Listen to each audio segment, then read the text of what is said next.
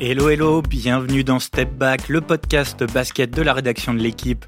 C'est le record le plus mythique de la NBA, les 100 points inscrits en un seul match par un seul joueur, Will Chamberlain, un soir de mars 1962. Ce record, on l'a toujours pensé intouchable. Personne d'ailleurs ne s'en est euh, jamais vraiment approché. Mais en ce moment, avec la multiplication des cartons en NBA, on se demande et si, et si quelqu'un parvenait à nouveau à franchir cette barre légendaire? C'est ce qu'on va se demander aujourd'hui. On va tenter euh, d'imaginer dans quel contexte l'impensable pourrait se reproduire, quels profils de joueurs euh, sont les plus susceptibles de battre ce record. Est-ce qu'on a envie de voir ce record euh, tomber? Est-ce que la NBA a intérêt à le voir tomber? Pour creuser ces questions passionnantes, Geoffrey Stein est avec nous. Salut Geoffrey. Salut Gaëtan, salut tout le monde. Alessandro Pizzus, salut Sandro. Salut Gaëtan, salut à toutes et à tous. Et Samy Sadik, en direct de Monaco où il attend euh, un match d'Euroleague. Salut Samy. Salut Gaëtan, salut à tous. Allez, tout le monde est prêt. Début du game. Je voudrais qu'on commence par rappeler un peu les, conditions, Geoffrey, dans lesquelles euh, Will Chamberlain a atteint les 100 points c'est un match particulier parce qu'il faut dire que lui-même ne s'est jamais rapproché deux fois de cette barre des, 100 points. Son deuxième meilleur total, c'est 78. Qu'est-ce qui s'est passé ce, soir-là pour qu'il aille jusqu'à 100 bah, comme, comme tu le dis, le, son, meilleur total avant ça, c'est 78 et c'est euh, trois mois avant, dans, un match qui va en double ou triple prolongation, triple prolongation contre les Lakers. Alors que là, le match dont on va parler euh, du, 2 mars 62, c'est un match sans prolongation contre les, les Knicks. Lui, à l'époque, joue aux Warriors, mais qui sont à Philadelphie, à cette époque de, de la NBA. Et les Warriors vont gagner 169-147. Donc, euh, je rappelle bien, sans prolongation. Donc, ça, illustre déjà l'époque, parce que on, parle aujourd'hui d'un jeu qui va de plus en plus vite, la pace qui est autour de, de 100 possessions par match, par équipe. À l'époque, on est plus autour de 130 possessions par match par équipe, donc c'est vraiment une autre époque de la NBA. Euh, pour, pour illustrer ça, euh, les deux équipes, elles prennent 115 tirs chacun dans ce match, sans compter les lancers francs, bien évidemment. Et le Indiana-Atlanta de, de, cette saison, qui a fait 157-152, c'est 95 tirs par, euh, par équipe et par match. Donc voilà, c'est une grosse différence. Et euh, c'est dans ce contexte-là que Wild va réussir son record. Le match est plié à peu près au bout de trois quarts temps. Et euh, en fait, le dernier carton, ça devient une course à lui permettre, pour ses coéquipiers, d'avoir le plus gros score possible, au point qu'ils font faute exprès pour pouvoir récupérer le ballon le plus rapidement possible. Et à cette époque aussi, Will Chamberlain, il joue tous les matchs en entier, 48 minutes, puisqu'il finira la saison à 48,5 minutes de moyenne, grâce aux prolongations. Et puis enfin, il fait un match où il est exceptionnel de réussite, 36 sur 63 au tir. On rappelle qu'à l'époque, c'est que les tirs à 2 points, puisqu'il n'y a pas de ligne à 3 points et 28 sur 32 au lancer. Sur ça, qui, est euh, voilà, qui est exceptionnel parce que c'est un shooter à 51% en carrière. Et il y a un petit article de The Ringer qui a fait des probas, je me serais pas embêté à le faire moi de, mon côté. Il y avait une chance sur 62 000 que ça arrive à 28 sur 32 pour un joueur à 51% en carrière. Sandro, ce match, il est aussi possible parce qu'à l'époque, Will Chamberlain est un, un, joueur unique qui domine euh, dans des proportions assez incroyables euh, le jeu. Bah, il faut se rendre compte qu'à l'époque, alors pour nous, un pivot qui fait 2m16 aujourd'hui, c'est assez banal, mais dans les années 60, un pivot de 2m16, c'était euh, totalement inédit. En plus, c'était un joueur extrêmement mobile, qui avait donc euh, une faculté à dunker, à avoir des, des moves de haut panier qui étaient en fait très compliqués pour, pour les autres pivots, euh, pour défendre sur lui. Il faut juste dire une chose, c'est qu'en fait, ce match, il intervient. Alors, Will Chamberlain, il sort d'une série avant de faire 100 points. Il fait 67 points contre Knicks, 5 jours avant. Il refait 65 points le lendemain. Deux jours après, il fait 61. Et deux jours après, il fait donc 100 points. Donc il est sur une série absolument dingue. Il faut juste rappeler que cette année-là, il a 50 points de moyenne. c'est complètement délirant. Et 25 rebonds de moyenne. C'est complètement fou. Et à l'époque, en fait, les Warriors sont déjà qualifiés pour les playoffs. Les Warriors de Philadelphie à l'époque. Et les Knicks, en fait, sont derniers de la conférence Est. C'est une très mauvaise équipe. Leur pivot titulaire est absent. Et en fait, il reste que deux pivots, dont un qui est en deuxième année. Et en fait, on va dire que le seul pivot qui arrivait à défendre sur lui, c'était Bill Russell à l'époque, euh, à l'époque des grands Celtics. C'est d'ailleurs pour ça que Will Chamberlain n'a gagné que deux titres dans sa carrière. Il y avait que lui qui arrivait à peu près à défendre sur lui, et les autres, en fait, bah, ils étaient totalement à la rue, ils pouvaient pas défendre sur lui. Et ce soir-là, il y a plein de choses. Il y a évidemment les lancers qui fait que 28 sur 32, c'est complètement délirant pour Will Chamberlain. Mais il y a aussi le fait que, eh ben, il y a tout de suite, il va commencer à scorer très vite. Et pourtant, il est qu'à, il est qu'à 44 points à la mi-temps.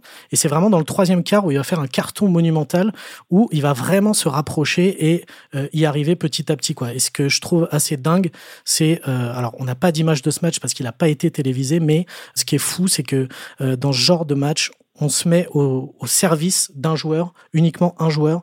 Les quatre autres se mettent à son service parce qu'on sent qu'aujourd'hui c'est sa nuit et ça arrive de temps en temps à NBA et ce jour-là, bah, c'est ce qui s'est passé. Samy, quelle place ce record est là dans l'imaginaire collectif euh, des suiveurs du basket, de la NBA C'est le mythe, le record par excellence?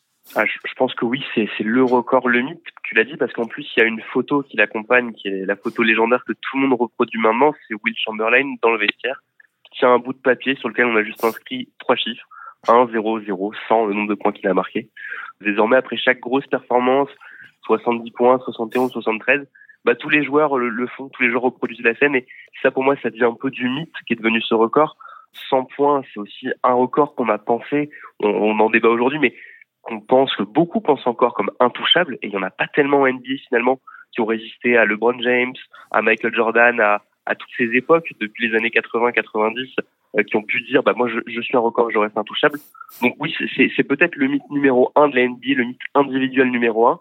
Et, euh, et en fait, surtout, c'est c'est un record qui est un peu mythique aussi parce qu'on n'a pas d'image. Tu l'as dit Sandro, en fait, on a juste le comment dire le commentaire radio de la fin du match. Du quatrième carton.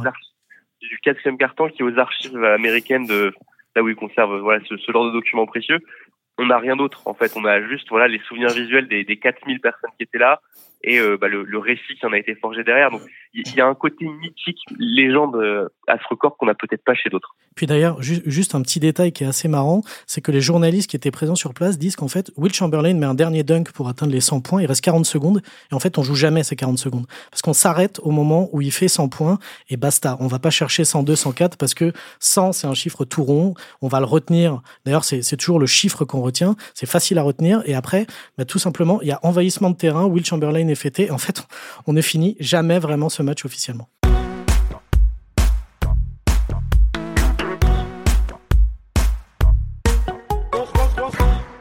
Alors on a bien présenté euh, cette perf incroyable de, Chamberlain. Pour revenir un peu au débat qui va nous animer, qui va être le cœur de, notre podcast aujourd'hui, on a eu donc une multiplication d'énormes performances ces, ces, dernières années, ces derniers mois même. On n'en avait pas eu pendant des années et là on a eu quatre matchs à plus de 70 points lors des 13 derniers mois. Cet horizon des 100 points, il est encore loin, 70, 100, encore 30 points, mais on s'en rapproche petit à petit, de plus en plus souvent. On a parlé un peu des conditions dans lesquelles Chamberlain a, réalisé les 100 points. Quelles conditions aujourd'hui euh, pour qu'on s'en rapproche à nouveau? Qu'est-ce qu'il faut pour que dans un match, on aille à 70, on aille encore plus loin, on se rapproche des 100 il faut recréer un peu les mêmes conditions euh, qu'à l'époque, c'est clair, c'est-à-dire euh, un, match sans un énorme enjeu, mais qui reste serré un peu longtemps, histoire que ça soit compétitif et que les joueurs restent sur le terrain, parce qu'encore une fois, le, temps de jeu est déjà une, clé pour, euh, pour arriver jusqu'à ces 100 points.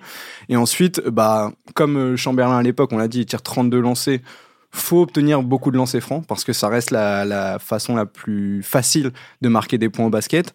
Justement sur ces perfs euh, qu'on a vu ces, dernières années, ces derniers mois plutôt, Donovan Mitchell par exemple, quand il met 71 points, il met 25, enfin il fait 20 sur 25 au lancer franc, 15 sur 16 pour Luka Doncic quand il met 73 contre contre Atlanta. Donc faut déjà avoir, euh, avoir pas mal de lancers, avoir une grosse réussite au lancer. Embiid 21 sur 23 quand il fait 70 ans. Et Embiid 21 sur 23. Et ensuite, euh, bah, là aujourd'hui, il y, a eu l'apport du 3 points, donc faut aussi mettre pas mal de 3 points a priori. Si on est un arrière, en tout cas, si on est un Mitchell, un Doncic, un Damian Lillard, qui l'a fait aussi euh, ces derniers temps, ou alors, comme si on est Joel Embiid et qu'on est un, pivot qui domine vraiment très fortement à l'intérieur, bah alors on peut se permettre de prendre 39 shoots à deux points comme il l'a fait sur, euh, sur son match à, 70 contre San Antonio. Euh, et, voilà, avoir une vraie domination à l'intérieur. A priori, il faut réunir vraiment toutes, euh, toutes ces dimensions individuelles. Et en plus, il faut être dans un soir où collectivement, comme l'a dit Sandro, on se tourne vers l'autre en général, c'est des équipes un peu diminuées qui permettent ce genre de record. Donovan Mitchell, quand il le fait, il n'y a ni Garland, ni Evan Mobley. Luka Doncic, il n'y a pas Kyrie Irving à côté. Damien Lillard, il n'y a pas Anthony Simons.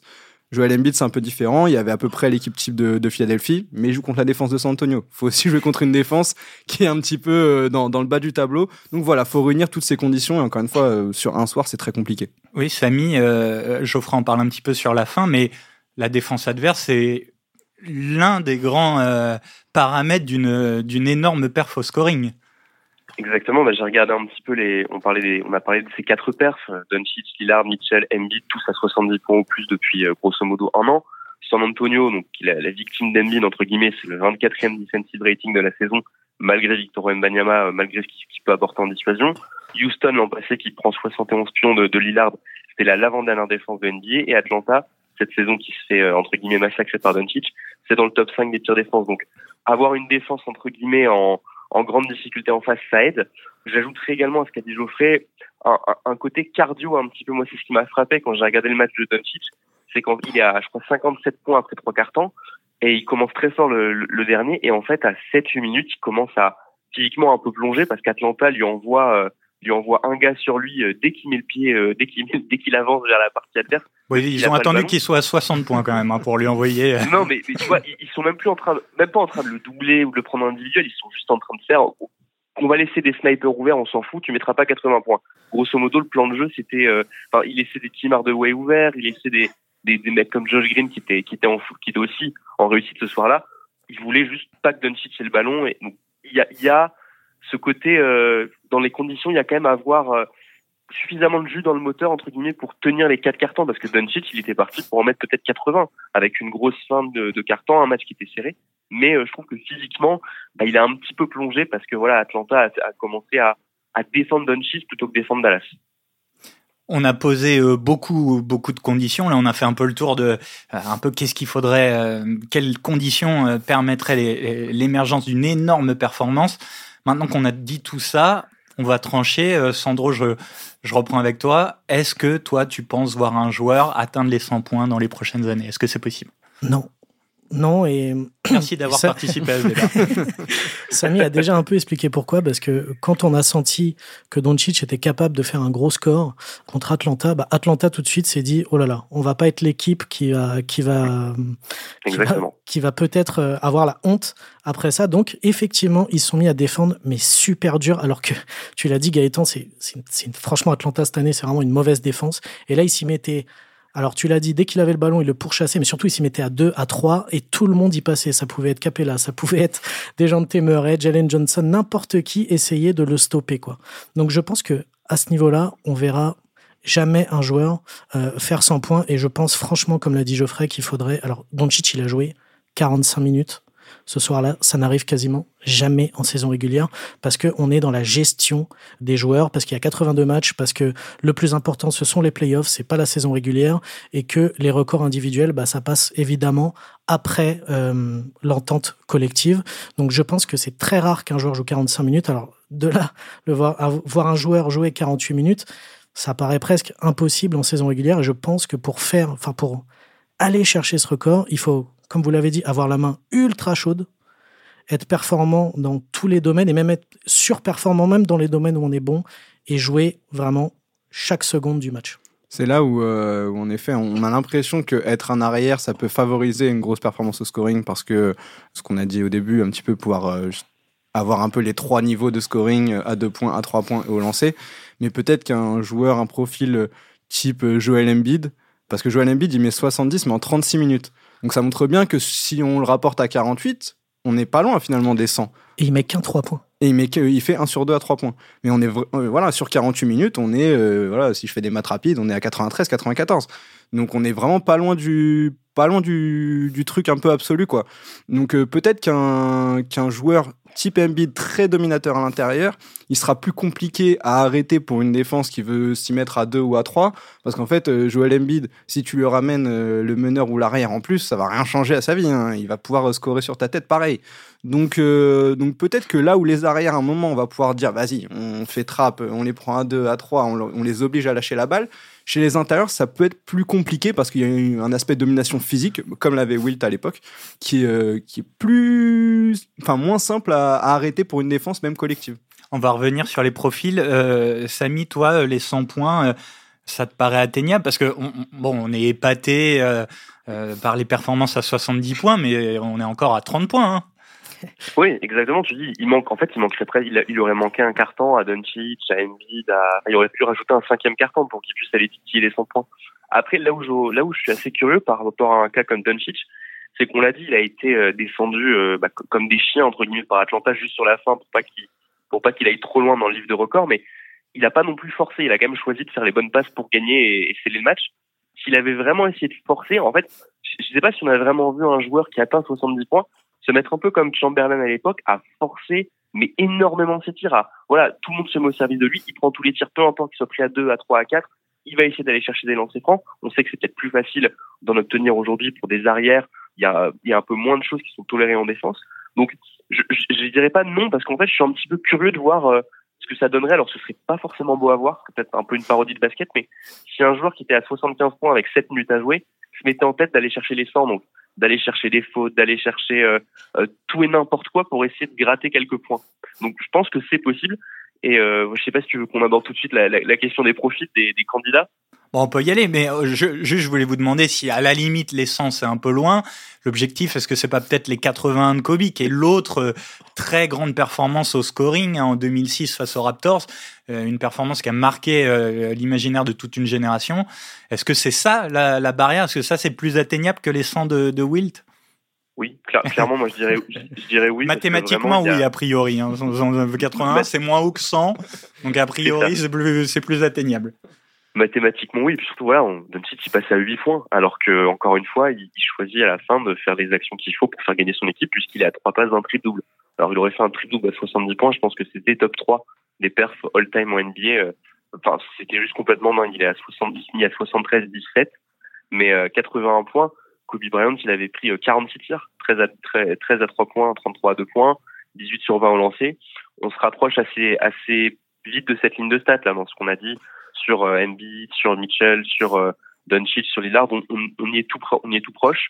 Et euh, je pense que il, suffira d'un petit coup de shoot plus dans le money time pour, passer cette barre. Non, vous vouliez aller sur les profils. Sandro, toi, c'est quoi pour, pour toi, c'est quoi le profil idéal? Est-ce qu'il y a un joueur type que tu vois capable d'approcher les 81, les 100 C'est-à-dire qu'il l'a déjà fait, mais je, je verrais bien un, Devin Booker. Euh, voilà, c'est ce genre de profil. Donovan Mitchell aussi, Devin Booker. C'est des, des joueurs. En fait, je pense qu'il faut être vraiment un arrière. Euh, peut-être même, ouais, plus qu'un meneur même, un arrière vraiment qui a une facilité à scorer, qui est vraiment une machine au lancer et qui a finalement un jeu mid-range extraordinaire. D'ailleurs, quand Booker fait 70 contre Boston il y a quelques années, c'est évidemment beaucoup de jeux à mi-distance. C'est pas tellement des shoots à trois points. Même quand on voit Luka Doncic, bon, il en met 8, c'est beaucoup. Mais sur une perf comme ça, quand on voit 65 le matin, quand on regarde la box score, on se dit, oh, il a dû mettre une dizaine de trois points. En fait, non. Parce qu'en fait, c'est un, c'est un cumul de jeux à mi-distance, de, jeux en pénétration aussi. il y a des soirs où eh ben, c'est porte ouverte et vous en profitez et vous passez assez facilement. Et évidemment, avec ce genre de joueurs qui vont déjà beaucoup de fois sur la ligne, bah là, ils y vont deux fois plus. Et quand on dit deux fois plus, bah, ils y vont une vingtaine ou une trentaine de fois. Et quand ils sont à 90%, c'est-à-dire qu'ils ont allez, 25 ou 30 points faciles sur la ligne, eh ben, vous rajoutez 10 ou 15 paniers, vous êtes déjà à 50 ou à 60. Donc, je pense que c'est ce genre de profil qui peut euh, aller pourquoi pas aller euh, se rapprocher de Kobe Bryant, se rapprocher de, de Will Chamberlain. J'ai dit, j'y crois pas, mais c'est surtout ça en fait. C'est un mélange de d'un peu tout, de de, de lancer franc, de jeu à mi-distance, un peu de shooting à trois points, et surtout d'une équipe qui se met à ta disposition parce qu'elle a senti que ce soir c'était ton soir et que tu vas briller, que tu vas faire le show et on te laisse euh, la porte grande ouverte. Tout à l'heure, tu disais pour Embiid j'ai trouvé ça super parce que il y avait presque l'équipe type et en fait Tyrese Maxi qui est, qui est un All-Star cette année, qui est un, qui est un super joueur, et ben il s'est mis à son service, il a accepté ce soir-là de moins scorer, de le servir constamment, et il s'est un peu effacé. Je trouve que c'est assez magique en fait parce que c'est là où le basket, qui est un sport ultra collectif, devient le temps de allez trois ou quatre cartons, trois parfois, bah, un jeu hyper individuel pour un seul joueur parce que voilà, ce soir il a tout le spotting, spotting light sur lui et c'est lui qui va te faire gagner en faisant euh, un show euh, en solo quoi. Chaufferette, t'as un nom en tête toi non, mais euh, enfin oui, je vais, je vais en donner. Ah, pardon, pardon. je vais en donner. Pardon, mais, pardon, mais, juste le, le, petit truc que je voulais revenir sur les arrières, ce qui peut paraître un peu contre-intuitif et paradoxal au premier abord, c'est qu'en effet, ces mecs-là, Luka Doncic, Donovan Mitchell, Damien Lillard, c'est des joueurs qui, David Booker, qui savent aussi créer pour les autres. Et en fait, je pense que dans un premier temps, dans un match, pour pouvoir beaucoup scorer, faut aussi pouvoir un peu créer pour les autres, parce que ça permet de pas être directement doublé ou triplé, quoi. Euh, Donovan Mitchell, quand il fait 71 points, il fait aussi 11 passes décisives. avec 8 rebonds. D'ailleurs, lui aussi est pas très loin d'un triple-double à 70 points. Lui, il y a des, des, prolongations dans son match, mais quand même, il fait 11 passes décisives. C'est énorme. Oui, être capable de sanctionner la défense, que la défense ne soit pas concentrée autour du joueur, mais doive aussi surveiller les autres parce que euh, le joueur en feu est capable de, sanctionner aussi par la passe. Exactement, c'est pour ça que ces records au scoring, ils, viennent un peu dans un deuxième temps dans la tête des joueurs. C'est-à-dire qu'au début, on joue le basket comme on a l'habitude, et puis en fait, quand on voit qu'on est chaud, qu'on est à 50, 60, 70, bah là, on commence à y penser. Mais d'abord, je pense que dans un premier temps, il faut pas y penser. Et après, euh, moi, je, je, suis pas forcément d'accord avec Sandro sur le fait que ce sera un arrière. Pour moi, ce sera quand même plutôt un joueur intérieur surtout que les joueurs intérieurs, euh, ils sont de plus en plus capables de faire tout sur un terrain. On le voit avec Joel Embiid, c'est devenu par exemple un super joueur à la passe cette saison. On le voit avec Yannis Antetokounmpo. On le voit avec Victor Wembanyama. Pour moi, c'est ces profils-là qui vont être capables, comme le disait euh, Samy, à un moment, il y a aussi une dimension physique, à la fois cardio et à la fois de pure domination qu'il faut euh, arriver à entretenir sur 40-45 minutes pour arriver à ces 100 points. Et ces profils-là, ils ont plus la capacité à dominer physiquement leurs adversaires sur la durée que des arrières qui vont plus se fatiguer parce que de par leur jeu, ils vont plus courir, ils vont être plus poursuivis par les, défenses, alors que le, pivot ou, l'intérieur, en tout cas, comme on dit maintenant, il va plus pouvoir s'ancrer dans la raquette et, marquer des points, entre guillemets, faciles, sans avoir à, faire énormément d'efforts.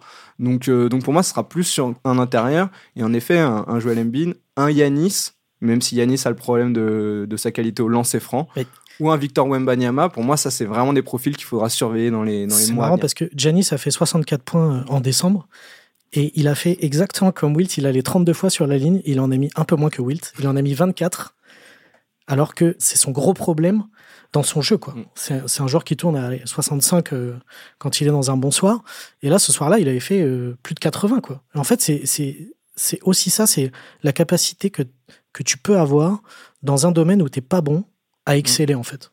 Et ce soir-là, Janis, parce qu'il fait des stats euh, à peu près euh, dans son range en fait.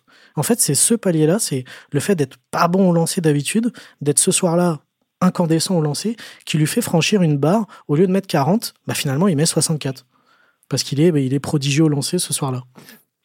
Samy, toi, tu as des noms qui te viennent en tête dans, dans, dans des joueurs actuels, des joueurs euh, qui viennent de commencer mais qui pourraient briller dans les années qui viennent? Bah alors, si je devais mettre une pièce rapidement sur un profil non intérieur, je mettrais sur, euh, je, la mettrais sur Mitchell parce qu'en fait, en plus du côté, voilà, il est capable de mettre des trois points, il a, il a une panoplie de score fort. Je trouve qu'il a, il arrive quand même à dominer physiquement. Enfin, il a des qualités athlétiques folles qui lui permettent quand même de, de créer de la séparation, de, de garder un peu plus de jus peut-être qu'un qu'un Doncic sur les fins de match. enfin, je trouve que athlétiquement, il a peut-être le petit truc en plus pour aller chercher les dix derniers quand ça devient euh, compliqué. Après, sur les joueurs qui arrivent en NBA, tu l'as dit, la grosse, euh, le potentiel le plus intrigant pour moi, c'est Victor Wembanyama parce que en fait, il associe un peu tout potentiellement le cocktail qu'on vient de mentionner. Il est en train de progresser à trois points. Il, est déjà en train d'en prendre, d'en mettre un, pourcentage qui, bah, qui peut que s'améliorer avec les années. Il a ce côté domination folle à, à 2 mètres 24, 25 il peut être capable, même si on lui envoie trois joueurs, de mettre un panier facile parce qu'il est juste plus grand et il pourra déclencher son tir sur n'importe qui. Et, euh, et je pense il a voilà il a les qualités athlétiques, il a le, le jeu mi-distance également, il le montre en NBA et je pense qu'il peut avoir sur une nuit comme ça toute son équipe à son service. Alors il faudra peut-être un casting différent cette année pour être mieux servi, mais je, je pense voilà ce sera pas en 2025, je pense pas, mais dans trois quatre ans, euh, une nuit où tout rentre, où mettons il met ses six premiers trois points, ses trois premiers mi-distance, je pense qu'il peut vraiment y avoir euh, un cocktail super intéressant pour monter très très très haut. Et c'est aussi le favori de Joel Embiid. Hein. Oui, bah parce qu'en fait, eux, aux États-Unis, ils découvrent un petit peu qu'il sait absolument tout faire et, et ils sont complètement euh, ébahis de, de, se dire il peut les, il peut prendre feu à trois points, il peut tout simplement se contenter de faire un peu ce qu'il avait fait contre Atlanta euh, lors du Martin Luther King Day. En fait, dès l'instant où ses coéquipiers ont compris qu'il avait des positions faciles, bah, c'était 15-20 points en l'espace d'une dizaine de minutes et aussi il est capable lui d'aller créer ses propres tirs, d'aller euh, d'aller dégainer à mi-distance s'il faut sur euh, sur d'autres joueurs. Donc il y a un potentiel, euh, enfin pas inexploité, mais un potentiel qu'on peine encore à cerner, qui je pense intrigue énormément, dont un Joel Embiid. J'entends les critiques, hein, ah, mais vous allez encore mettre trop de pression sur Wen Banyama, il vient à peine de commencer. Donc c'est Joel Embiid après son match à 70 points face aux Spurs de Wembanyama, qui en avait mis 33 ce, ce soir-là, qui a dit qu'il imaginait Wembanyama battre les records et pourquoi pas les 100 points de, de Chamberlain. Messieurs, on a fait un joli tour sur, sur les profils, sur les conditions. Bon, maintenant, la, question un peu plus. Euh, voilà, au fond, est-ce que vous, vous avez envie de le voir tomber, ce, record, ces 100 points? Est-ce que même les 81 points de Kobe, est-ce que c'est. Est-ce que ça vous excite de voir ce record tomber ou vous dites non, faut pas qu'on y touche, ça devient n'importe quoi la NBA hein? Non, comme envie. Envie de, de, vivre ça. Ah, je sais pas, il y en a beaucoup qui. Ouais, en fait, c'est on a, on a envie de, de, de, voir de, nos, de notre vivant, entre guillemets, ou plus de, avec des contemporains, on va dire, du jeu, ces records tombés. Après, euh, ça ne doit pas devenir une norme. C'est là où ça peut devenir gênant. Et, et c'est vrai que quand on a décidé de faire ce podcast, c'est parce qu'il y a eu une, une série euh, de performances où on se dit ah bah tout arrive en deux semaines et là ça devient bizarre. Il y a, en effet, il y a un goût un petit peu amer dans la bouche. Oui, on se lasse presque de voir ça. Exactement. Tant qu'on banalise pas l'exceptionnel et l'extraordinaire et que ça arrive une fois dans, dans la saison, bah non, ça me ça me dérange pas. Au contraire, j'ai envie de voir ce record tomber. encore plus évidemment, ça devait être Victor, ça serait la, déflagration serait incroyable à, l'échelle du, du, sport français. Mais oui, oui, je pense que ça, ça reste. Euh, ça resterait un moment où d'un coup on s'enverrait des tous tous les fans de basket on s'enverrait des messages on se mettrait tous devant le League Pass à 2h du mat. Vivre ça ça serait aussi euh, pour pour la communauté entre guillemets des suiveurs NBA ça serait incroyable en vrai. Mais est-ce que ça peut être vraiment exceptionnel puisque vous l'avez dit il faut des bah. conditions particulières avec beaucoup de de pace des défenses pas bonnes donc ça, induit qu'il y a d'autres matchs si ça fait 62 ans qu'il a pas été battu c'est exceptionnel. Moi, moi j'ajouterais le fait qu'en fait je suis un peu partagé parce que d'un côté je me rends compte que 100 points de tombe, je pense qu'il faut qu'un joueur force, mais énormément. Will Chamberlain lui-même admettait avoir forcé et disait euh, si j'avais fait ça sur un playground, jamais personne voudrait jouer dans mon équipe. J'ai pris 63 tirs. Je pense que pour égaler ça, il faudra qu'un joueur force, mais j'ai peur que ça devienne à ce moment-là presque une parodie un peu de basket les dernières minutes où il y aurait euh, y aurait des, fautes dans tous les sens pour essayer de passer à 101, de, de faire 97, 99, 101. Donc j'aimerais avoir entre guillemets le beurre et l'argent du beurre, le beurre avec ce record des 100 points et l'argent du beurre, le voir sur un vrai match, en fait, un match un peu comme ce, celui qu'a fait Doncic contre Atlanta, où bah il y a un suspense et où finalement, le, j'ai pas la sensation que le joueur force comme un malade entre guillemets pour obtenir 100 points. Mais je pense que ça va être un peu impossible de concilier ces deux choses-là. Mais ça voudrait dire aussi des matchs à 169-147, euh, hein, comme le soir où Chamberlain bat son record. Est-ce qu'on a vraiment envie de voir des matchs aller jusqu'à 169-147 Ça peut être un match à 150 points. Ça peut être un match à 150 points si les coéquipiers à côté sont si, le joueur est un peu seul.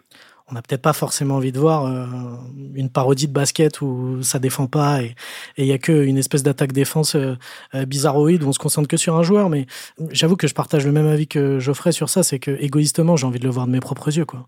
Le, grand défaut du record de Will Chamberlain, c'est qu'il y a zéro image. Quoi. On voit rien. Il y a une feuille de stats, il y a des récits de, de quelques journalistes, donc tu, tu peux que te l'imaginer. quoi. T'as, ouais, as un commentaire radiophonique d'un quatrième carton et point barre.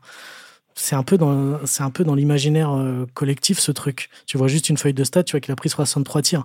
J'ai envie de voir un joueur un soir. Alors, par exemple, j'avais ressenti un peu ça quand Kobe Bryant faisait son dernier match et qu'il envoie mm. un dernier match absolument euh, mythologique pour, pour sa dernière quoi. Ça c'était c'était ouais, c'était c'était c'était extraordinaire de voir ça. Alors, il avait lui aussi beaucoup forcé et prend 50 tirs ça, ça se rapprochait d'ailleurs de, de Will Chamberlain, hein, 63 tirs. Là, tous les joueurs dont on parle, là, qui ont fait des grosses perfs, il n'y en a pas un qui a pris 40 tirs quand même. Hein. Ils sont tous à, entre 30, 33 pour Doncic. il prend 43, je crois. 41. 41, ouais.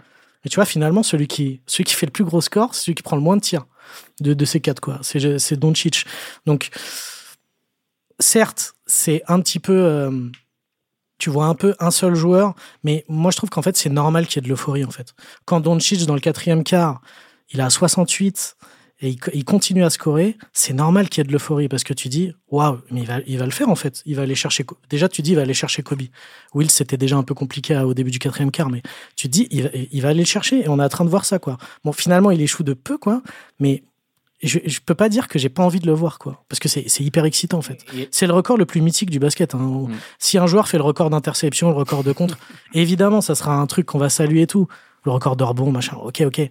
Mais là, le record de points, c'est le truc mythique. Les 30 passes de Scott Skiles sont compliquées à aller chercher. Et est-ce que la NBA a intérêt à le, voir tomber ce record? Bien sûr. Bah, oui, évidemment. Oui. pour la vente, pour, euh, ouais, pour le business, exactement comme le dit Samy, pour le show, pour le business, euh, pour faire tourner ça sur les réseaux. Après, encore une fois, je pense que elle-même, la NBA a conscience que ne euh, faut pas que ça devienne une norme. Faut que ça reste exceptionnel. Mais par contre, si si un soir ça tombe, là, c'est l'inondation sur les réseaux, mais on, va en voir partout. Et on voit déjà, euh, bah, typiquement, un profil comme Victor, il est partout déjà. regarde déjà l'impact qu'avait eu le, record du, nombre de tirs à trois points euh, rentrés par Steph Curry, euh, l'impact que ça avait eu le lendemain où, où, la NBA avait surfé dessus et avait dit après, à la fin de la saison, que c'était, je crois, la deuxième ou la troisième vidéo la plus vue sur les réseaux sociaux, un truc comme ça. c'était complètement dingue. Étais obligé de, de, de, surfer dessus. C'est. Enfin, si quelqu'un fait tomber cette barre-là, ça va être, ça va être le feu, quoi. Mais Samy, avec, avec Ça remet la NBA un petit peu sur la carte. Enfin, pas, pas sur la carte, mais il y a aussi un peu une concurrence finalement entre Ligue sportive aux États-Unis pour avoir le plus d'attention. Et là, la, NBA, euh, voir un mec à 101 points, ce serait mais du pain béni. Ce serait deux semaines de, de royauté sans partage sur le, les médias américains euh, avec un boost euh, bah, sur tous les niveaux, business, réseaux sociaux, peut-être fréquentation de, des salles pour celles qui sont pas pleines, je pense que ce serait un boost fou. Mais Samy, peut-être pour finir, on, l'a vu, la NBA, au fil de son histoire, a toujours été capable de s'adapter, de changer les règles quand il y a eu des excès. Et d'ailleurs, quand Will Chamberlain dominait trop, elle a mis en place des règles pour contrer cette ultra-domination. Est-ce que, alors que tout le monde se plaint un peu de d'orgies euh, offensives trop grandes, des défenses trop absentes, il n'y a pas un risque, je ne sais pas si c'est le bon mot, mais euh, est-ce que la NBA va pas se mettre à légiférer pour remettre un peu plus la défense au cœur du jeu et on passera à côté de, de cette possibilité là de voir les 100 points se rapprocher? Bah, le, ce que tu, la question que tu poses, je pense beaucoup de beaucoup de personnes un peu peut-être nostalgiques ou qui voudraient voir du basket plus proche de ce qui se fait en Europe demanderaient des changements de règles, qu'on remette par exemple, je sais pas le le handshake comme en défense dans les années 90 où tu pouvais plus facilement peut-être contrôler le départ en dribble de ton joueur. Après, je pense pas que la NBA agira forcément contre ça, à moins que, je sais pas, que les performances à 80-90 points se banalisent et que là, il y a un petit peu auprès du public, même des joueurs, des, des, des médias, un, petit sentiment de ras-le-bol en disant mais ça veut plus rien dire. Là, on a on a eu deux perfs à 75 points cette semaine. Il y en a un qui a mis 87 la semaine dernière. Il y aura peut-être un sentiment de ras-le-bol si ça s'accumule. Là, pour l'instant, on en a eu quatre en un an je pense pas qu'il y ait une overdose de ce genre de performance, mais là où tu as raison, c'est on, on, sent qu'avec le All-Star Game, il y a un peu une overdose de, de ce que le basket, quand il y a aucun enjeu et quand c'est aucune défense, full attaque, pas de, enfin, quand c'est pas vraiment un match de basket, l'overdose que ça peut provoquer, si ça arrive sur euh, plusieurs matchs de saison régulière, ouais, avec des performances à, à 90 points qui se multiplient, je pense que la NBA fera quelque chose, mais on en est encore très loin. En fait, je vois pas ce qu'on peut faire. En fait, enfin, c'est juste des joueurs qui sont des soirs comme ça, un peu touchés par la grâce. Qu'est-ce que tu veux dire à Curry Bah, tu peux pas prendre plus de 15 tirs à 3 points. À Mitchell, bah, t'as plus le droit de dunker. Tu vois, enfin, je veux dire, Chamberlain à l'époque, c'était. Tu peux autoriser plus de contact physique, peut-être un peu. Parce ah, après, après ça, après ça, il y a déjà eu des règles, notamment il y a 2-3 ans quand James Harden avait beaucoup trop de lancers francs. Ça, ça arrivait il y a deux ans aussi avec Trey Young, où la NBA a demandé aux arbitres d'arrêter de siffler tout le temps. Ils font des choses aussi. Après, c'était sur des aspects un petit peu plus particuliers. Là, pour moi, alors Chamberlain, c'était un cas hyper euh, compliqué, on va dire, parce qu'il avait un espèce d'avantage physique. Lui, il faisait 2m16, et on va dire que le deuxième plus grand, il faisait, il faisait 2m2, quoi. C'était, super dur pour les autres de défendre sur lui. Là, en fait, on parle de joueurs, à part peut-être Banyama, mais encore une fois, il n'est pas, pas inarrêtable encore pour l'instant. C'est des joueurs, ils sont comme tous les autres, en fait. C'est juste que, il y a un soir, ils sont juste plus adroits, plus fort que les autres. Donc je, vois pas en fait ce que la NBA peut faire. Et d'ailleurs, on le voit bien, tu l'as dit, ça arrive pas non plus euh, tous les quatre matins. Là, c'est un peu exceptionnel parce que ça arrivait presque en, en, dix jours. Il y a eu quatre perfs un peu euh, extraordinaires. Mais aucun joueur, je suis persuadé, à part Kobe Bryant qui l'avait fait un peu sur des, des longues, des séries de perfs à 50 points, mais le lendemain, Doncic, il fait, il fait même pas, il fait même pas 40 points. Parce que, parce que ça demande trop, en fait. Ça demande trop et le jeu, il est plus axé comme ça. Il est plus axé sur un seul joueur. C'est-à-dire que Doncic, il a fait son show le mardi, et puis le jeudi, ça rentre dans l'ordre. Entre guillemets, il fait 28 points, il fait 10 passes, et c'est déjà un match exceptionnel. Point. Parce qu'il y a d'autres joueurs à côté. Évidemment. Bon bah merci beaucoup euh, messieurs pour ce pour ce débat. Évidemment, hein, si un joueur euh, euh, dépasse ou s'approche des 100 points, vous serez tenu informé sur le site l'équipe. J'espère. Hein, a priori. A priori, on en parlera. On débattra. Faites une brève. En tout cas, vous pouvez toujours bien sûr suivre la NBA sur sur nos différents supports, retrouver Step Back sur les différentes plateformes. Merci beaucoup de nous avoir écoutés et à la semaine prochaine. Ciao.